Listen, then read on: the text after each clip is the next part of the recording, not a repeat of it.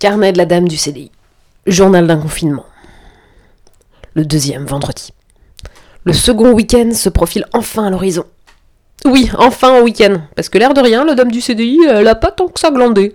Entre les classes virtuelles avec tout l'établissement, certes, qui servait parfois à dire on se voit la semaine prochaine, celle avec la vie scolaire, et puis l'aide finalement apportée à la vie scolaire, je dirais pas que j'ai glandé.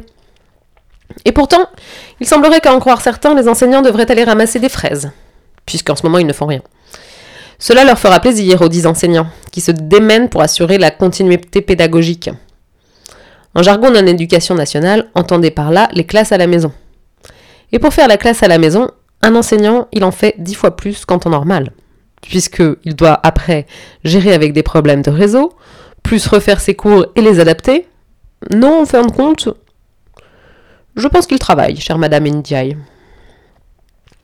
Donc la fin de nos 15 jours de confinement pour l'école approche à grands pas. Et personne ne nous dit rien. Donc si on agit logiquement, lundi, attendez-vous à voir des élèves, des professeurs et tout le personnel d'un établissement retourner à l'école. Bah oui, moi, bête comme je suis, j'attends qu'on me dise de ne pas y retourner pour ne pas y retourner. C'est vrai, Blanquer a annoncé que l'école ne reprendrait que le 4 mai, vraisemblablement. Mais là, on parle quand même du mec qui un certain jeudi matin a dit Jamais nous ne fermerons les écoles. Le soir de ce fameux jeudi matin, M. Macron annonçait la fermeture des écoles pour le lundi suivant. Donc j'avoue que je suis un peu sceptique. J'attends. J'attends une annonce qui n'arrive pas. J'écoute toutes les annonces de tout le monde. J'en suis à guetter les annonces du Premier ministre. J'ai même regardé sa super annonce en, en direct de l'hôpital de Mulhouse persuadé qu'on allait nous dire quelque chose.